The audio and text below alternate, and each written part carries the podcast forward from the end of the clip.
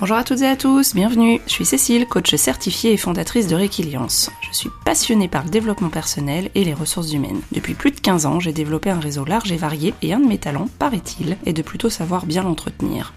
Avec un pour tous, tous coachés, j'ai décidé de partager avec vous ces moments d'échange privilégiés que j'initie chaque semaine avec des professionnels passionnés, tous plus fascinants les uns que les autres. Et je me suis surtout dit que ce serait dommage de ne pas vous en faire aussi profiter.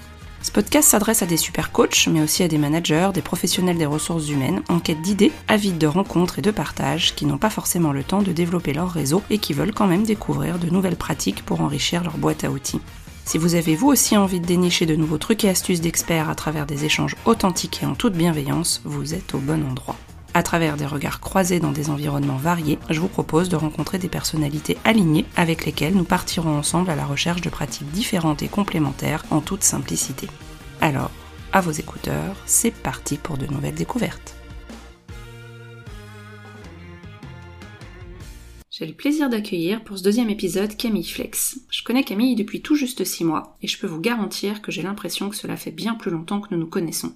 Elle a ce petit plus qui fait que la relation est tout de suite fluide, sans encombre, sans chichi et sans blabla. L'authenticité, la générosité et les découvertes de nouveaux sujets et thèmes sont toujours au rendez-vous quand nous démarrons nos discussions. Camille a un parcours riche et varié. Après son cursus à Sciences Po à Paris, elle a intégré des collectivités où elle a acquis une forte expertise en conseil et en gestion de projet. Elle a ensuite évolué sur du contrôle de gestion pour finalement intégrer Deloitte Consulting, pour qui elle a réalisé des audits et du conseil auprès de clients du secteur public. Elle y a découvert le Lean avant de s'installer en région lyonnaise et de rejoindre Alptis pour monter le pôle optimisation et transformation opérationnelle et accompagner ainsi de nombreux dirigeants, dirigeantes et managers.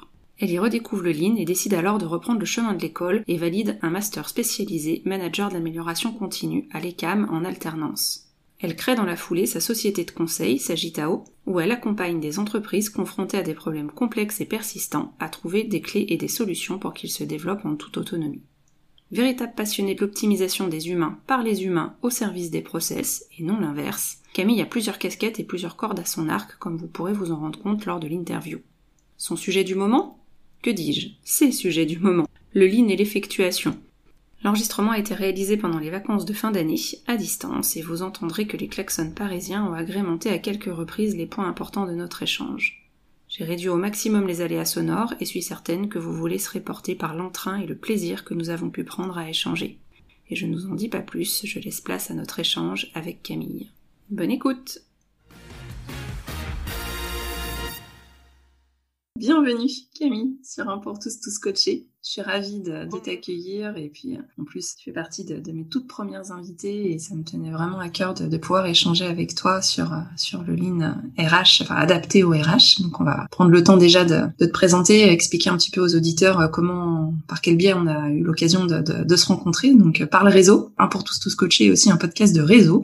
Euh, J'ai eu d'abord tes coordonnées par l'intermédiaire de Priscilla, qui est une de mes étudiantes, et puis en échangeant avec toi, on s'est très vite rendu compte qu'on avait plein de personnes en commun. On est devenu euh, rapidement. Euh, finalement, c'était cet été, euh, donc il y a quelques mois qu'on a échangé pour la première fois et depuis, euh, nos, chemins se croisent à, plusieurs, plusieurs reprises. Donc vraiment ravi de, t'accueillir. En, quelques mots, phrases, qu'est-ce que tu pourrais nous dire déjà pour te présenter et puis nous dire ce, qui, ce qui compte pour toi en ce moment dans, ton parcours et de là où tu en es? Bah, écoute, merci Cécile déjà de m'accueillir dans ce podcast. Je suis vraiment voilà ravie et, honorée. Et donc pour résumer mon parcours, ma situation en quelques mots, c'est ça relève du challenge pour moi parce que effectivement euh, j'ai un parcours de 15 ans euh, d'expérience professionnelle euh, très coloré où j'ai eu la chance de naviguer dans différents environnements, d'exercer différents métiers, mais avec toujours un fil rouge qui est à la fois de développer développer les personnes dans leurs organisations en faisant en sorte qu'elles soient en bonne santé, qu'elles puissent apprendre en continu dans leur travail, et en aidant ces organisations à se transformer en continu, à être performantes et à être pérennes dans la durée, y compris au plan économique ce qui m'a conduit en fait dans la période actuelle à, faire le choix de l'entrepreneuriat en créant euh, en créant ma société avec euh, l'objectif du coup d'accompagner euh, les organisations et les personnes dans l'amélioration de leur performance. Il y a un thème que j'ai découvert avec toi, hein, parce que je, l'avais vu sur le côté plutôt supply chain, euh, pour optimiser justement les fameux process euh, dont, tu as commencé à nous parler. Et avec toi, j'ai découvert l'aspect RH euh, du Lean. Et c'est vraiment un sujet que je trouve passionnant. Et en plus, comme tu es passionné, tu m'as converti. je voulais en savoir un petit peu plus et justement partager aussi avec les auditeurs cette passion que tu peux avoir. Et peut-être commencer par un historique de comment est-ce que tu es arrivé au Lean de ton côté.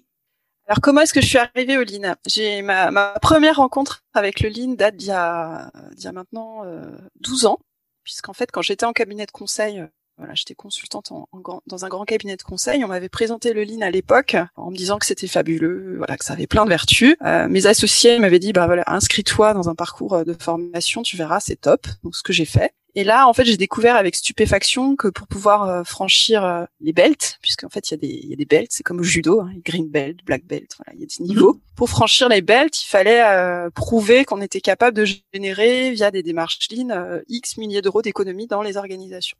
Bon, donc assez vite, voilà, je suis allée voir mes associés, je leur ai expliqué que c'était pas trop ma manière de voir les choses et que poliment, j'allais décliner leur invitation à, monter en compétence sur sur le lean.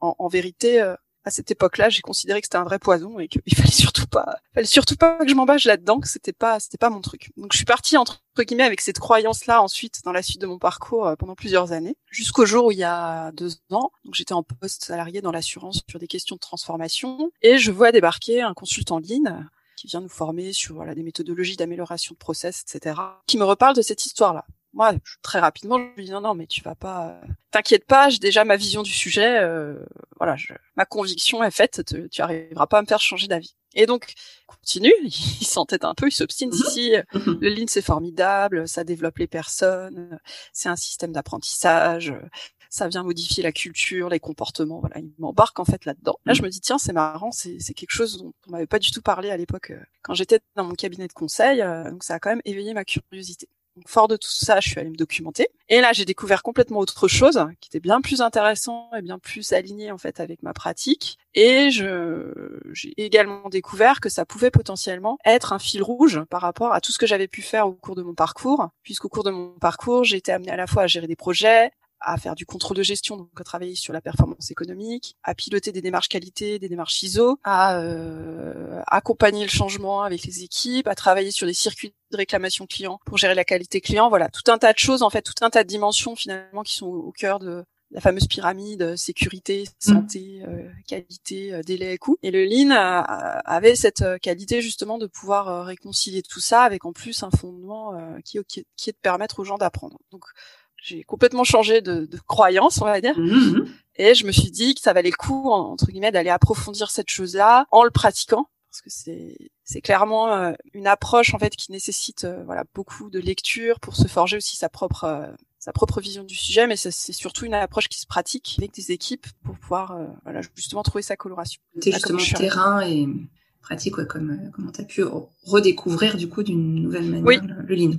Et euh, comme, comme tu l'exprimes très bien, et puis on a déjà eu l'occasion d'échanger sur, sur des cas concrets, tu, dis toi-même que rien ne vaut euh, des exemples concrets euh, pour pouvoir illustrer les bienfaits du lean. Quels exemples te, te viendra en tête? Qu'est-ce que tu souhaiterais justement partager avec nous?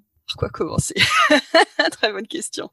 Donc, euh, avant de parler d'exemples concrets, je pense que ce qui est important, c'est de revenir vraiment aux fondamentaux. En fait, le Lean, c'est né, euh, c'est né, ça provient en fait de l'expérience euh, Toyota, qui est une expérience en fait progressive et empirique. C'est pas un jour quelqu'un a parlé de Lean et hop, c'est devenu une méthode figée, etc.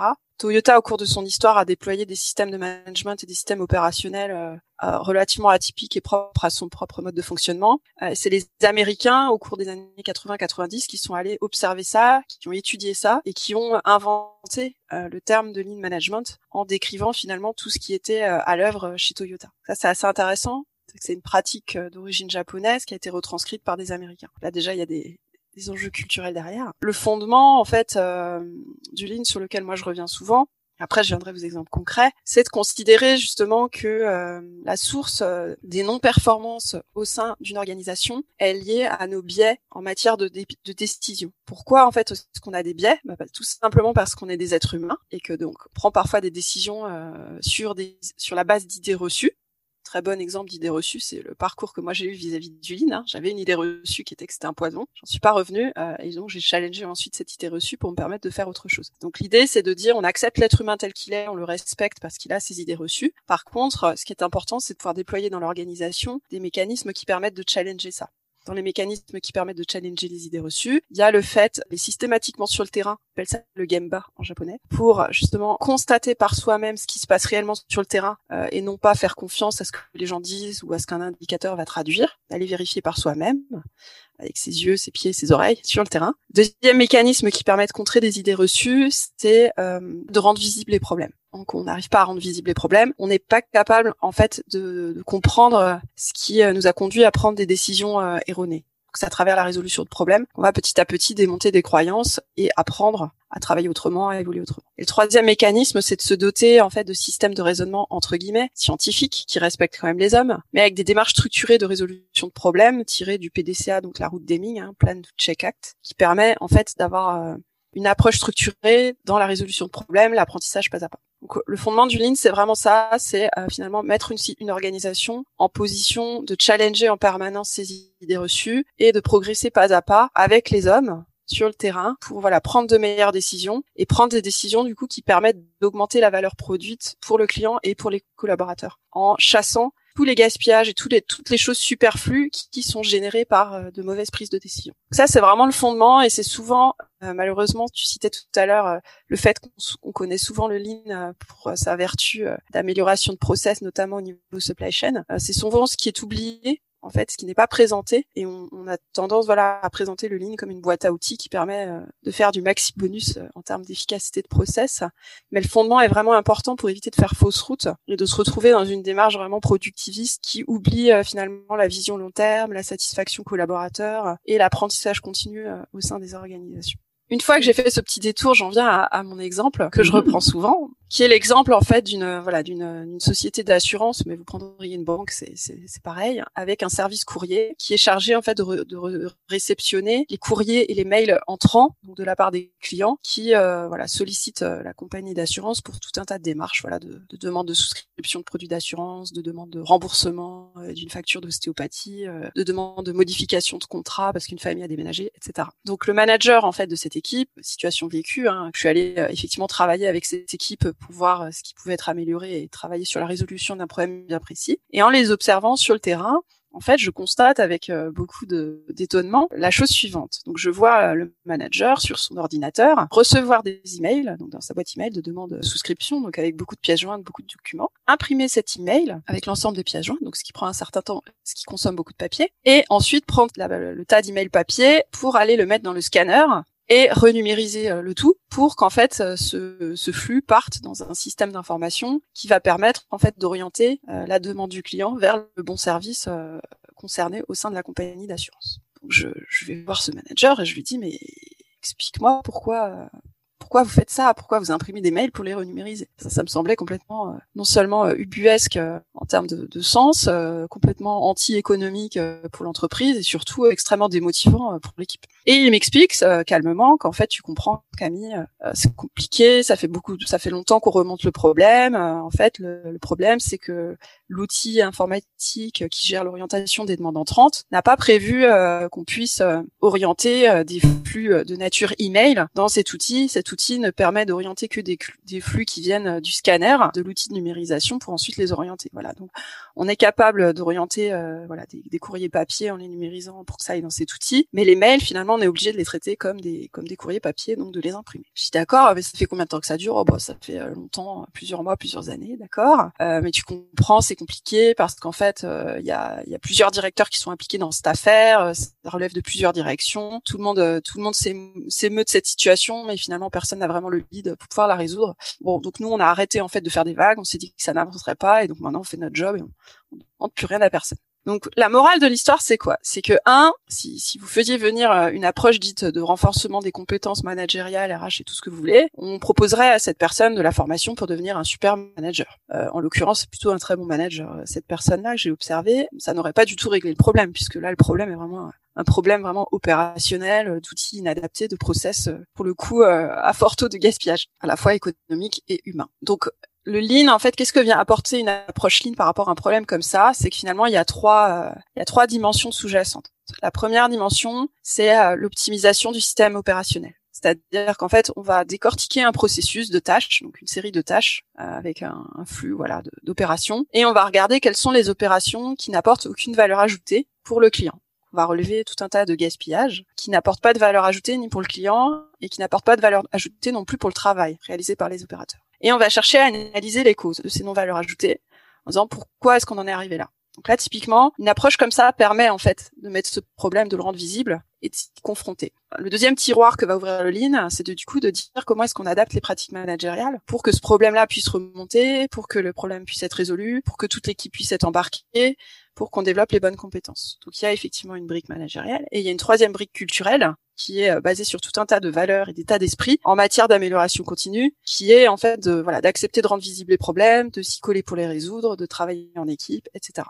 Donc pour moi, le lean est une approche voilà qui permet de résoudre des problèmes de ce type-là, euh, ce que ne permet pas en fait une approche qui serait purement centrée sur le management, qui est nécessaire mais qui n'est pas suffisante, et ce que ne permet pas non plus une approche qui est purement centrée euh, sur de l'optimisation, euh, on va dire de process pur et dur, sans embarquer les autres dimensions euh, liées au management et liées à la culture. Trois étapes pour pouvoir effectivement identifier, observer, mettre en avant impliquer tout ce qui est fait, la brique managériale dont tu parles, et puis du coup euh, voir si ça s'inscrit bien dans, dans, la partie organisationnelle globale de, de l'entreprise et si euh, l'organisation est OK pour euh, aller plus loin et, et accompagner le changement alors du coup. Exactement. En fait, moi, j'ai toujours coutume de dire, après avoir présenté un peu les, différents fondements du Lean, hein, euh, que finalement, pour moi, c'est là où c'est très particulier, parce que si vous demandez ce que c'est que le Lean, euh, si vous interrogez dix personnes différentes qui pratiquent ça, euh, vous avez à peu près dix chances d'avoir une définition différente, parce que finalement, c'est quelque chose d'assez il y a différentes manières. C'est comme si vous prenez une lampe, il y a différentes manières d'éclairer le sujet et chacun va retenir sa propre vision. Moi, la vision que j'emporte, c'est que c'est à la fois un, cadre de référence qui permet d'observer ce qui se passe dans une situation concrète avec, comme si on avait une paire de lunettes. Voilà. Observer qu'est-ce qui dérape en termes de, de sécurité, de santé, de morale des collaborateurs? Qu'est-ce qui dérape en termes de qualité, qualité intégrée dans le travail, mais aussi de qualité pour le client. Qu'est-ce qui dérape en termes de délai, qu'est-ce qui dérape en termes de coût, et d'avoir mhm. rapidement un espèce de scanner qui permet de détecter tout de suite en fait quelle est la dimension qui pêche et du coup quelle est la problématique qu'il faut ouvrir et comment on va la résoudre. C'est un cadre de référence et en même temps c'est un système d'apprentissage. Parce que du coup, en révélant les problèmes, comme celui-ci, on va apprendre mhm. beaucoup de choses. Là, en l'occurrence, si on si on ouvre ce problème-là, qu'est-ce qu'on va apprendre? Eh ben, on va apprendre des choses sur le circuit euh, d'ouverture des projets informatiques, sur la manière dont sont conduits les projets, sur la manière dont sont associées euh, les personnes qui sont utilisatrices derrière de l'application. Ça apprend aussi des choses sur euh, les circuits décisionnels au sein de cette organisation, on a des directions qui fonctionnent euh, un peu en silo. On n'a pas forcément d'instance qui permet de, résoudre des problèmes transversaux de ce type-là. On va aussi apprendre des choses sur la culture de l'organisation. Voilà, les gens qui sont désignés, qui ouvrent plus les problèmes. Pourquoi? On va apprendre plein de choses. En fait, c'est ces apprentissages qui vont permettre de progresser pas à pas pour, au fur et à mesure, euh, améliorer les processus, donc les pratiques opérationnelles. C'était le premier tiroir dont je vous parlais. Mm. D'améliorer les pratiques managériales, le deuxième tiroir, et surtout de modifier en profondeur euh, la culture et les comportements au sein de l'organisation pour ancrer vraiment l'amélioration continue au quotidien chez tout le monde. Et sur les trois tiroirs que tu décris, euh, par rapport à ton expérience, puisque du coup, tu accompagnes des clients justement sur la mise en place du lean et apporter ton expertise, quel est le tiroir qui qui pêche le plus? Est-ce qu'il y en a un plus qu'un autre ou, c'est à égalité?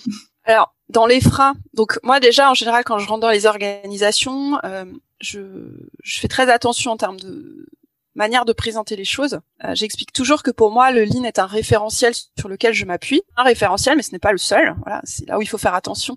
Ça, ça, peut vite devenir une approche très passionnante. Comme toute chose passionnante, dès qu'on tombe dans la passion, ben il y a, y a, des avantages, mais il y a aussi beaucoup d'inconvénients. C'est-à-dire que la, passion peut rendre aveugle, et donc euh, on ne voit plus que ça, et on se dit que ça devient la vérité. Donc attention, on est, on est dans l'excès. Attention à ça. Donc moi, je suis vraiment dans la mesure en expliquant à mes clients que, que c'est quelque chose dont je m'imprègne beaucoup parce que je pense que ça a vraiment du bon dans les organisations, mais euh, que voilà, il faut, faut, garder les pieds sur terre euh, et être aussi pragmatique et mhm. ne pas tomber dans une vision idéaliste euh, et prescriptive en fait. Voilà, moi j'arrive avec cet euh, état d'esprit là chez mhm. mes clients, et là en fait les, les, facteurs de frein à pouvoir, on va dire, s'inspirer de ces éléments de, de fonctionnement dans une organisation, en fait, c'est les suivants. C'est un la posture en fait du dirigeant. Comme souvent, on dit toujours qu'il faut que ce genre de démarche parte d'en haut. Il faut à la fois que le dirigeant euh, soit prêt à accepter de rendre visibles les problèmes et, euh, C'est tout à fait compréhensible pour un dirigeant d'entreprise d'avoir peur de ça, notamment dans des entreprises euh, patrimoine, enfin voilà, où le dirigeant est propriétaire en fait de l'entreprise. C'est presque identitaire. Donc ouvrir la boîte à problèmes, euh, je ne sais pas ce qui va en sortir. Parfois, je préfère en fait ne pas trop savoir parce que j'ai peur que derrière je maîtrise plus la situation.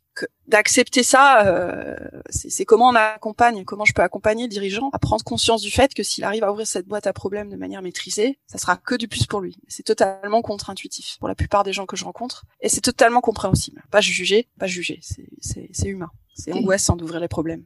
La deuxième limite que je peux que je peux remonter, c'est le degré d'implication du dirigeant. C'est-à-dire que moi, quand j'arrive en, accompagnatrice, on va dire, de l'entreprise, je suis vraiment dans une posture euh, d'experte en matière de méthodologie, d'apport, euh, de démarche. Pas du tout experte sur le contenu et sur le métier. Expertise contenu métier, c'est l'entreprise qui l'a. Et je veux surtout pas rentrer là-dedans parce que je vais les déposséder finalement de l'autonomie qu'ils vont être capables de construire pour pouvoir ancrer ce genre de démarche dans la durée. Donc ça veut dire que moi j'interviens sur une posture vraiment plus de, de coaching, de facilitation, pour euh, apporter de la méthode, mais surtout pousser les gens pour les aider à accoucher de leurs problèmes et ensuite de les, de les aider à structurer la mise en œuvre des solutions. Ce qui veut dire qu'en fait pour que ça puisse avancer, il faut que le dirigeant, il faut que les équipes s'impliquent. Et très souvent en fait, euh, quand un dirigeant ou une entreprise ou des collaborateurs font appel à, quelqu'un d'extérieur pour les accompagner, peut y avoir euh, la pense, enfin la croyance qui est qu'en fait la personne, elle va, elle va résoudre le problème. C'est bon, on n'a pas besoin de s'en impliquer, euh, c'est bon, elle va gérer la situation. Ça, c'est pas possible en fait, parce que moi, je peux pas résoudre un problème toute seule, et en plus, c'est pas souhaitable. Et, d'ailleurs, je, dans ces cas-là, je fais un no-go parce que je considère que les facteurs clés de succès pour ancrer les transformations et conduire le changement, comme, tu le disais, faire en sorte que l'entreprise devienne autonome sur la résolution de ses problèmes et l'apprentissage, ça nécessite qu'elle s'implique. Moi, je suis là pour les accompagner, les guider vers ça. Le deuxième facteur de problème, pour moi, c'est euh, le niveau d'engagement, le niveau d'implication. Pas de penser que j'arrive avec ma baguette magique, que hop, je vais me transformer en magicienne euh, pour tout changer et qu'ils euh, n'ont pas besoin de s'impliquer. Ça, c'est pas possible. Et le troisième frein que je peux rencontrer, c'est les réticences au niveau du terrain. Là, là, il faut y aller effectivement avec beaucoup d'habileté, beaucoup de doigté, pour expliquer que c'est une démarche qui part à la fois d'en haut, mais qui part aussi d'en bas. Un peu une tenaille, hein, finalement. Mmh. tout le monde s'implique. Il faut que les collaborateurs aussi soient prêts à, croiser leur représentation avec celle des dirigeants, à ne pas juger, sortir un peu du comment du conflit franco-français euh, patron versus salarié parce que si on continue comme ça, on n'y arrivera jamais. D'accepter en fait que euh, le dirigeant puisse avoir sa propre manière de penser et que c'est ok, que les collaborateurs ont leur propre vision des choses et que c'est ok aussi, et que c'est à partir de ça qu'il va falloir travailler. J'ai envie de dire les trois leviers qui moi me font dire qu'une intervention part sur de bons rails. C'est un, la capacité du, de l'entreprise en fait à ouvrir la boîte à problèmes, à avoir confiance dans ça. Deux, le fait de dégager du temps pour pouvoir s'impliquer dans une démarche de ce type-là. Et trois, d'avoir euh, d'avoir euh, le terrain et les managers intermédiaires qui sont prêts aussi à s'engager là-dedans. D'avoir les, les, fameux trois niveaux avec, euh, comme tu es très imagé, hein, la, tenaille en bas, en haut, au milieu, mais que ce soit un tout qui, qui a envie de, de bouger et d'évoluer ensemble. Exactement. Si on a que le terrain qui est motivé, alors après voilà, ça c'est une vision idéale hein, que je vous livre là. Mmh. Euh, mmh. C'est jamais tout blanc ou tout noir. Hein. On peut avoir un go en disant ok, euh, on est ok. Après, on a les résistances naturelles qui reviennent au galop. Hein, ça change pas de culture comme ça.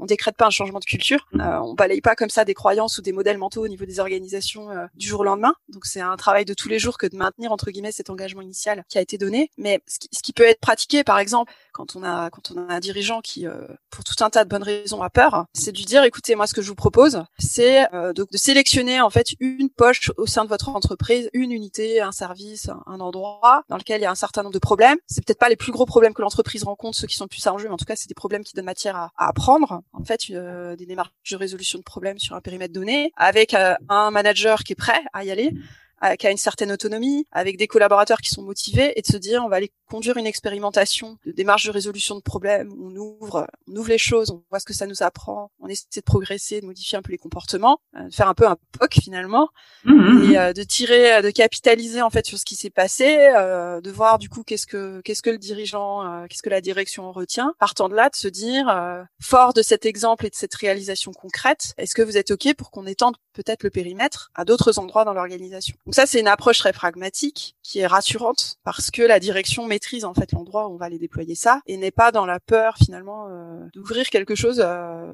avec une peur de pas de pas maîtriser. Donc l'idée effectivement de, de, faire un focus sur un service, un problème, une équipe en particulier, délimiter au maximum et puis pouvoir mesurer le retour sur investissement, en tout cas les résultats derrière obtenus avec des équipes qui ont envie de, de bouger. Tout à fait. Parce que c'est vraiment une démarche. On est euh, en fait ce que je vous disais tout à l'heure par rapport à la situation que je vous ai décrite, là, de pression des mails, euh, numérisé. là, en fait, de ce que moi j'ai constaté, c'est une forme de, en fait, il y a plus de vie, quoi. C'est, on est parti du principe que ce serait comme ça tout le temps et il y a de la résignation. Pour sortir de cette situation, la seule clé qui existe, c'est l'action. C'est de dire, on agit, on agit à peu par petits pas, on tente une première expérience qui est mesurée, voilà, qui, qui, qui, est faisable mm-hmm. à partir des moyens dont on dispose à un instant T, qui est ok en termes de risque, on est prêt à, tenter cette expérience-là parce qu'on se dit qu'au pire de ce qui pourrait se passer, ben il n'y a, pas d'enjeu euh, majeur euh, et on, capitalise sur ce qu'on a observé et ensuite on fait le prochain pas en avant. Donc la clé, c'est de remettre de l'action dans des environnements où euh, il y a une forme de paralysie, d'inertie, de résignation qui s'est installée, avec finalement une forme d'acceptation de situation, de, mode de fonctionnement en situation dégradée, en mode permanent quoi. Qu'est-ce que tu donnerais comme conseil à des managers, des dirigeants, même voire des coachs, des consultants qui justement souhaiteraient instaurer cette sensibilité sensibilisation euh, au lean comme tu nous l'as décrit pour euh, pour démarrer. Alors, premier conseil que je donnerais, c'est de, de faire attention parce que selon la manière dont on lit le lean, on peut en tirer le meilleur comme le pire. L'expérience nous l'a prouvé, c'est aussi pour ça que ça, ça a relativement mauvaise presse en France. Pourquoi ça a mauvaise presse en France? Alors, je suis pas, pas, je me prétends pas du tout être chercheuse. Je pense que c'est, c'est, ça ferait l'objet de travaux de recherche aussi euh, pour comprendre ce qui s'est passé. Moi, la lecture que j'en fais, c'est qu'on est quand même un pays euh, à forte tradition cartésienne, un pays d'ingénieurs avec des systèmes euh, d'organisation relativement pyramidales, très descendants, et on a voulu au sein des organisations faire rentrer des principes lean qui finalement fonctionne un peu en pyramide inversée où euh, c'est le terrain qui sait personne d'autre que le terrain ne sait mieux euh, quels sont les, critères euh, dans mon travail. Donc on fait confiance au terrain et le terrain fonctionne par subsidiarité vis-à-vis des, managers au-dessus en disant j'interpelle mon manager dès lors que je n'ai plus la capacité à résoudre un problème ou à prendre une décision. Donc on a fait rentrer en fait des, pratiques de ce type-là dans des organisations pyramidales. Culturellement, ça fait un choc et du coup ces organisations pyramidales pour celles qui en tout cas ont choisi ça ont eu tendance à avoir dans le lean, euh, les miracles produits par la boîte à outils permettent d'améliorer euh, la performance des process en mettant un peu de côté euh, le reste, c'est-à-dire la vision long terme, l'embarquement des collaborateurs,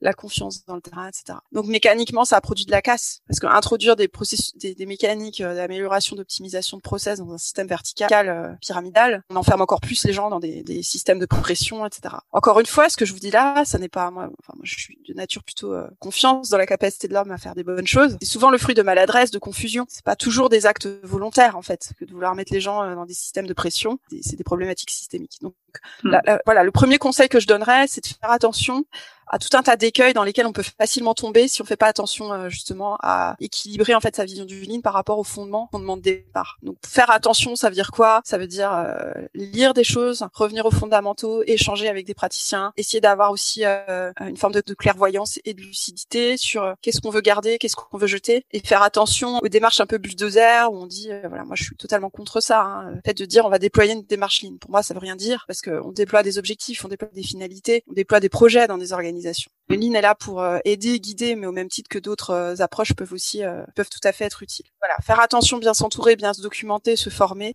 pour pas faire n'importe quoi et pas, et pas créer de la casse involontairement. Ce serait vraiment le premier conseil que, que je donnerais. de bien se renseigner, de se faire accompagner, de se former pour pouvoir justement apporter une vision. et d'échanger avec des pairs aussi, d'échanger avec des pairs. Voilà, ne pas se lancer tout seul là-dedans. D'échanger, de de partager. Mais justement, tu me fais une transition parfaite puisque la, question d'après c'était euh, savoir comment comment tu entretenais ton réseau puisque du coup, euh, je sais que ça te tient aussi à cœur, euh, énormément dans l'échange, le contact et puis dans la mise en relation aussi des, personnes. Et euh, dans pour tous tous coachés, on est aussi sur une démarche de réseau, d'apprendre des uns des autres. C'est quoi tes trucs et astuces à toi, Camille, pour entretenir ton réseau? Alors franchement, c'est une question à laquelle j'aurais du mal à répondre parce que j'ai pas le sentiment euh, de faire quoi que ce soit pour entretenir mon réseau. Pour moi, c'est juste quelque chose de naturel en fait. J'aime, euh, enfin, c'est quelque chose de, de, profond en moi qui est, euh, qui est justement d'écouter, d'écouter les partages d'expériences, d'être curieuse par rapport à ce que vivent les gens dans leur contexte professionnel, d'apprendre au contact des autres pour moi, c'est vraiment quelque chose de vital et, et, ça me nourrit. Qui me nourrit aussi, c'est justement la capacité à dialoguer avec des gens qui sont d'horizons complètement différents et de me dire tiens là euh, totalement improbable mais je suis sûre qu'il y a un dénominateur commun qui ferait que ces gens-là euh, seraient capables de en mettant leur cerveau ensemble de construire quelque chose d'innovant si je refais encore référence au Lean, on dit toujours que les causes des problèmes euh, sont aux interfaces et la valeur se produit aux interfaces. Et d'ailleurs, c'est ce qu'on voit souvent dans les organisations, c'est que les problématiques, elles sont souvent liées à des manques de coordination et à des manques de, valorisation de ce qui peut se passer aux interfaces. Bah, en fait, l'animation réseau, c'est pareil. Pour moi, c'est euh, de se dire, euh, on a une personne A, on a une personne B, elles ont des parcours différents, mais il y a forcément quelque chose qui les réunit et c'est ce truc-là qui crée un plus Ça, et moi, ça me motive. C'est un peu une espèce de j'ai l'image un peu de la, de la, quête au trésor, quoi, de la, de la, chasse euh, exploratrice, euh, qui va aller chercher euh, cette petite pépite qui est au croisement de ce que les gens peuvent dire, peuvent faire, pour mhm. me dire tiens là il y a un truc à explorer, euh, ce serait intéressant de creuser. Voilà, donc j'ai toujours beaucoup de plaisir à aller m'enrichir au contact des autres, à aussi partager, c'est-à-dire que quand je lis par exemple des articles, je me dis tiens ça, je suis sûre que ça pourrait intéresser quelqu'un, ou bien tiens ça, j'aimerais bien avoir l'avis de cette personne là-dessus, comment mhm. elle le voit, et en fait ça se fait comme ça. De fil en aiguille quand j'échange avec les gens, les personnes me disent ah bah tiens, ce que tu me racontes, je pense que ça pourrait intéresser un tel. Tiens, je vais vous mettre en relation. Ça se fait euh, vraiment euh, naturellement. Ça, ça, ça se sent, des trucs astuces à, à donner. d'être naturel, du coup, si j'entends et transcrire un peu ce que ouais, tu, je pense, enfin, être naturel soi-même, échanger. Voilà. Après, euh, on attire aussi, je pense, à soi un certain type de personnes. Mm. Moi, je suis quelqu'un de très engagé. Euh, J'essaie de rester aussi authentique parce que je me dis que c'est comme ça qu'on a le plus de, de capacité à être naturel et profond dans les échanges qu'on peut avoir. Euh, ça mm-hmm. correspond très bien à certaines personnes, ça correspond pas du tout à d'autres. Bah, c'est ok. C'est aussi comme ça qu'on se construit finalement un réseau relationnel euh, avec lequel on trouve du plaisir à échanger, à partager, à construire des choses ensemble. Et cette notion justement de, de plaisir que tu soulignes, d'envie de partage, d'échange, de, de, connaissances et mm. puis de, de regards croisés différents. Je reprends l'image de, de la lampe de tout à l'heure que tu as utilisée Hein, éclairer un élément avec plein d'angles de, de, lumière différents et pouvoir euh, justement s'entourer de plein d'ampoules différentes pour pouvoir en faire quelque chose d'encore plus mm. euh, lumineux. Mm. Belle image. Euh, j'ai repris. J'achète. je ne fais que reprendre celle que tu as proposée tout à l'heure, hein, du coup. je trouve que c'est assez parlant. Tout ce qui est justement image permet de encore mieux ancrer en nous nos représentations. Et tu parlais d'authenticité, ouais, tu étais, authentique. Comment on fait pour être authentique? Comment on fait pour être aligné? Euh, Quelles sont selon toi là aussi euh, les clés, la recette pour être authentique et aligné avec soi-même? Waouh! Je pense que déjà c'est le c'est l'œuvre d'une vie. Ouais parce que euh, on évolue aussi. Enfin, moi, je suis pas mm. du tout. Euh, voilà, si on, si on prend le rétroviseur euh, par rapport à là où j'étais il y a 15 ans, 10 ans, 5 ans, enfin, ça évolue. Alors les clés, c'est pareil. Hein, c'est comme pour la question du réseau. Franchement, c'est pas facile de rendre ça explicite, mais je vais tenter. Je pense que la clé, en fait, c'est déjà de bien se connaître, parce que si on se connaît pas bien, ben forcément, on peut pas on sait pas ce qu'on est, donc être mm. authentique quand on sait pas ce qu'on est, ce qu'on aime, euh, ce qu'on n'aime pas. Ben, du coup, qu'est-ce que je vais rendre, euh, qu'est-ce que je vais laisser transparaître euh, si, si, je me connais pas bien En fait, donc ça pour moi déjà c'est c'est important. Alors je prétends pas euh, bien me connaître, mais en tout cas c'est c'est des progrès euh, quotidiens au travers des expériences, voilà qu'on apprend, qu'on s'observe dans ses réactions et qu'on se dit tiens pourquoi je réagis comme ça, qu'est-ce que ça m'apprend? Moi je suis très guidée, alors j'en parle tout le temps. Hein, je, je, suis aussi un peu une une, une tarée de ce truc-là. Hein, on a beaucoup parlé de ligne, mais il y a un autre truc que mm. j'adore, c'est l'effectuation. On parle souvent je me regarde toujours un peu comme une ovni, mais euh, j'adore l'effectuation. C'est une euh, approche qui a été développée par euh, Sarah Sarasvati, qui est une chercheuse indienne qui a étudié en fait les logiques d'action des entrepreneurs, comprendre en fait quels étaient leurs les schémas cognitifs et les modèles mentaux qui faisaient qu'ils agissaient, qui prenaient leurs décisions comme ils le faisaient. Mhm. ces travaux sont beaucoup relayés en France par des chercheurs tels que Philippe Silberzan à l'EM Lyon, Dominique Vian qui à la Schema Business School et d'autres. donc je, vous invite vraiment à, aller consulter leurs travaux. Mhm. Et l'effectuation mhm. nous dit en fait plusieurs choses en fait, ils ont tiré finalement cinq principes d'action euh, des entrepreneurs. Ils sont vraiment spécifiques à la manière de fonctionner des entrepreneurs. Et moi, finalement, ces cinq principes d'action, je les trouve vraiment puissants euh, dans la vie au quotidien, même si on n'est pas entrepreneur. Justement, par rapport à, cette question d'arriver à être euh, authentique. Premier principe, c'est de dire la clé de l'action, en fait, c'est c'est ce qu'une personne est, qu'elle connaît et c'est qui elle connaît. C'est le présent, en fait. la seule chose dont on est sûr à un instant T, c'est qui on est, qui on connaît et ce qu'on sait. Tout le reste, c'est incertain, encore plus en ce moment. C'est déjà d'être conscient de ça, de partir avec ça. Donc ça, ça suppose voilà de bien se connaître et d'avoir bien ancré ça pour pouvoir se dire ensuite à partir de tout ça quel est le pas en avant que je peux faire? Qu'est-ce qui est suffisant pour agir au regard de tout ce que j'ai? Donc là, la clé du coup, c'est l'action de dire quel pas en avant je fais à partir de tout ça. Et en fait, on se rend compte assez basiquement que quand on réfléchit déjà à qui on est, qui on connaît et ce qu'on sait, possibilités d'action sont en fait infinies. Il y a énormément de choses rien qu'avec ça. Euh, donc, ce qui va nous bloquer, c'est les peurs. Le, le, fait de pas avoir peur, pour moi, c'est de se dire, je fais un premier pas en avant et au pire, qu'est-ce que je perds? Donc c'est avancer en perte acceptable. Donc ça c'est le deuxième principe. Pire qu'est-ce que je perds? Et je suis ok de le perdre. Coup, si tu es ok de le perdre, en fait, il y a plus peur d'avancer, plus aucune peur. Si par, principe, je considère que le pire qui puisse m'arriver, c'est ok, je suis prête à le perdre. là, il y a plus de peur. Donc c'est assez différent du mode de fonctionnement habituel. On a tendance à se dire, euh, je me fixe un super objectif là, je réfléchis à ce qui est nécessaire euh, de faire pour agir. Là, c'est pas ça. Je me fixe un objectif réaliste vu euh, de ce dont je dispose à un instant T et j'avance. En fonction de ce que je vais découvrir, ça va me permettre d'avancer, voilà, de, de faire de nouveaux pas en avant. Le troisième principe, c'est de se dire, je vais avancer pas toute seule, je vais engager avec moi des parties prenantes. Donc là, on retombe sur le réseau, on retombe sur les gens qu'on a autour de nous. Tiens, à qui ça pourrait être intéressé? J'ai pas la compétence sur tout, donc je vais aller chercher quelqu'un. Par exemple, je vous donne un exemple. Là aujourd'hui, euh, j'ai envie de développer, euh, de digitaliser en fait une partie de, ma, mon activité pour euh, construire une plateforme de e-learning qui viendrait en complément de mes interventions terrain dans les entreprises. Je vais pas monter ce projet-là from scratch. je me dis, je vais attendre d'avoir un client potentiellement envie de décortiquer, défricher ça. Je l'ai trouvé on s'est dit bah on va mettre nos cerveaux ensemble. Donc là on a été authentique, on s'est dit bah ni moi euh, n'est expert du sujet euh, ni mon client euh, non plus. On a envie de défricher ça ensemble, donc on est ok, on avance ensemble. Je me dis bah qui dans mon réseau je connais qui pourrait m'aider à faire ce premier pas en avant? Je suis allée chercher des experts euh, qui ont des compétences bien pointues. Je les ai présentés à mon client. J'ai demandé à mon client s'il était ok pour qu'on essaie d'avancer ensemble et voilà. Et on se dit au pire qu'est-ce qu'on est prêt à perdre? On est prêt à perdre bah, peut-être un peu d'erreur du débutant euh, pour démarrer parce qu'on n'est pas expert, mais en même temps on apprend ensemble. On est prêt à perdre éventuellement quelques mois. Voilà, il n'y a pas d'enjeu particulier, donc on avance. Donc voilà, donc ça pour moi c'est vraiment euh, quelque chose qui permet d'avancer vraiment avec authenticité, euh, en lien avec les gens qu'on connaît, à partir du présent. En fait c'est tout ça pour moi qui permet d'être dans l'action en étant authentique, parce qu'on part de ce qu'on est et de ce qu'on sait, et non pas de ce qu'on voudrait être, de ce qu'on voudrait savoir. Ça fait vraiment toute la différence en fait dans la vie au quotidien et ça débloque en fait des peurs et, euh, la peur d'avancer, euh, des blocages, des inerties euh, assez profondes quoi. Et mm. ça redonne en fait des marges de manœuvre sur l'action, c'est-à-dire qu'effectivement le quatrième principe, principe clé aussi de, de l'effectuation, le cinquième même, c'est de dire que finalement on est pilote, on est, on est maître à bord de tout ce qui peut se passer. Quatrième principe, comme ça j'aurais fait le tour, placer ça. c'est si la vie t'envoie des citrons, fais de la limonade. Voilà. ça c'est le, c'est le cinquième alors du coup. C'est le quatrième. Le quatrième, principe, c'est si la t'envoies des citrons, fais de la limonade. C'est-à-dire plutôt que de se dire, je me mets un objectif, un plan, euh, et je mets tout en place pour pas dévier de mon chemin, se dire, bah, si t'as une galère qui t'arrive en cours de route, si la vie t'envoie un citron, euh, plutôt que de l'éviter, cherche à voir ce que tu peux en faire. Peut-être que c'est une leçon que ça te donnera euh, pour pouvoir avancer différemment. D'où la limonade. Donc, premier principe, pars avec qui tu es, qui tu connais, ce que tu sais.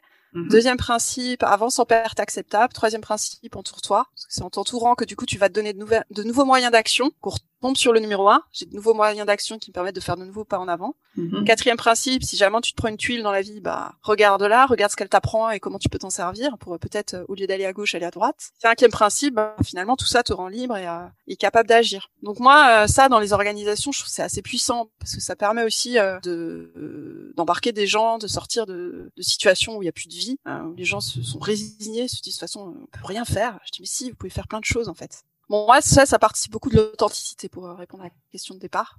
Super intéressant. Je connaissais pas l'effectuation. Ça, ça donne envie de, de creuser. Je, je, mettrai là aussi des, des, liens par rapport à ce que tu as pu nous, mm. nous, donner et nous livrer. Et euh, quel est ton livre du moment? Qu'est-ce que qu'est-ce que tu nous conseilles? Quel est le livre euh, qui te qui te parle? Est-ce qu'il y en a en particulier? Oh punaise. la question.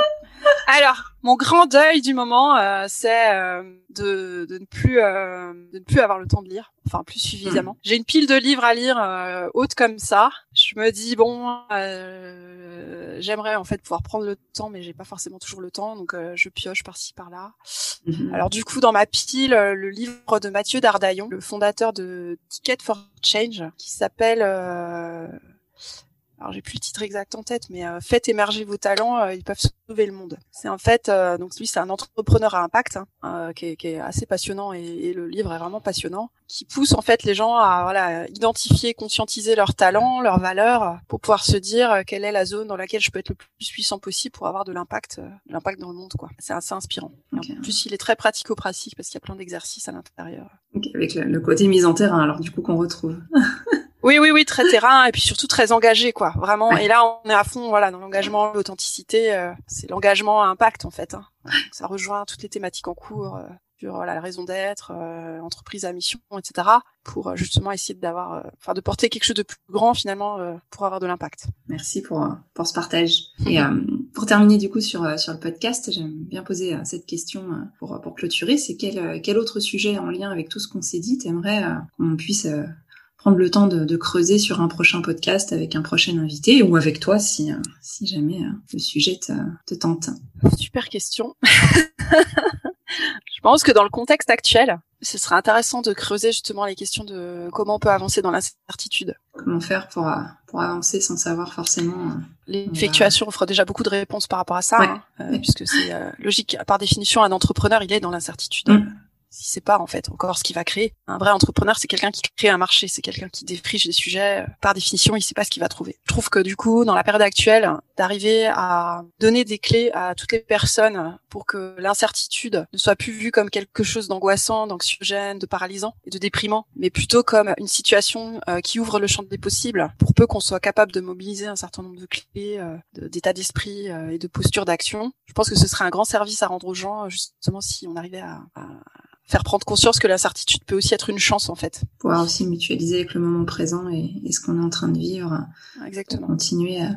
Je continue sur sur l'image du coup de, de, des ampoules que tu as donné tout à l'heure hein, avec les éclairages différents. L'effectuation là, ça me fait penser à entretenir sa propre ampoule et se connaître soi-même et justement s'éclairer de l'intérieur pour pouvoir échanger aussi avec les autres. Et euh, j'ai l'impression euh, sur l'échange qu'on a eu et je te le partage, hein, mais d'avoir fait à la fois un focus à la fois sur soi sur comment mieux se connaître et, euh, et justement prendre soin de, son ampoule euh, intérieure et puis comment aller à la rencontre d'autres ampoules pour éclairer et, et qu'on ait plein de, plein, de, plein de trucs et astuces et d'approches différentes pour mieux comprendre et puis peut-être euh, continuer à, à avancer avec l'incertitude de notre période actuelle. Tout à fait. Sachant que si tu reprends, si je continue à défiler ta métaphore, si tu te situes dans le champ de l'effectuation, tu vas aller chercher d'autres ampoules, donc d'autres personnes qui ont leur propre ampoule euh, voilà. Et tu vas mélanger tout ça, et si ça se trouve, c'est pas du tout une ampoule qui va sortir, c'est autre chose, mais qui éclairera aussi. Peut-être mieux, peut-être différemment, euh, voilà. Tu sais pas ce qui va sortir, ce que les gens vont construire en fait. Un arc-en-ciel, je sais pas, un soleil, une étoile. Autre chose, un feu d'artifice, autre chose, carrément. Ça me fait aussi penser à la citation euh, que c'est pas en, réinventant la bougie qu'on a créé l'électricité. Et je, ça me fait penser à cette citation-là, je partage.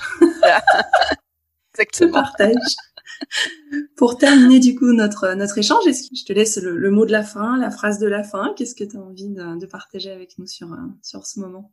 Ben, je dirais merci déjà. Euh, merci pour euh, voilà ton accueil, euh, pour ce moment d'échange parce que ça ça fait aussi du bien de se poser, pour la pertinence de tes questions qui en tout cas m'a permis aussi euh, peut-être de voilà c'est toujours ce qu'on dit, c'est qu'il y a des éléments qui sont tacites en fait en soi. Mm. tout l'enjeu pour pouvoir les utiliser, c'est de les rendre explicites. Hein, ça c'est pas un exercice facile donc le, le questionnement aide beaucoup aussi donc merci pour ça, toujours utile de prendre ce temps-là pour le faire. Et puis bravo. Voilà je dirais merci. Et puis bravo pour euh, pour euh, ce podcast que tu que tu inities parce que je pense que ça peut vraiment euh, inspirer et, et donner de la force en fait à, toutes les personnes qui vont pouvoir partager ces expériences en essayant de les inviter à s'ouvrir justement à aller questionner d'autres gens. Voilà. Plutôt que de rester centré finalement sur soi en ayant peur d'aller chercher des retours d'expérience. Donc super Merci à toi Camille, merci pour tes réponses, merci pour ton authenticité, ta spontanéité, et puis je te dis à, très bientôt. Super, à bientôt Cécile. Merci d'avoir écouté l'épisode jusqu'au bout. J'espère que l'échange vous a plu. N'hésitez pas à aller sur la page du podcast Un pour tous, tous coachés sur le site www.requiliance.fr. Je compte également sur vous pour déposer vos 5 étoiles et votre avis sur votre plateforme préférée d'écoute. Cela permettra à de nouvelles personnes de découvrir plus facilement le podcast et d'agrandir la communauté. Encore merci et à très vite pour de nouvelles aventures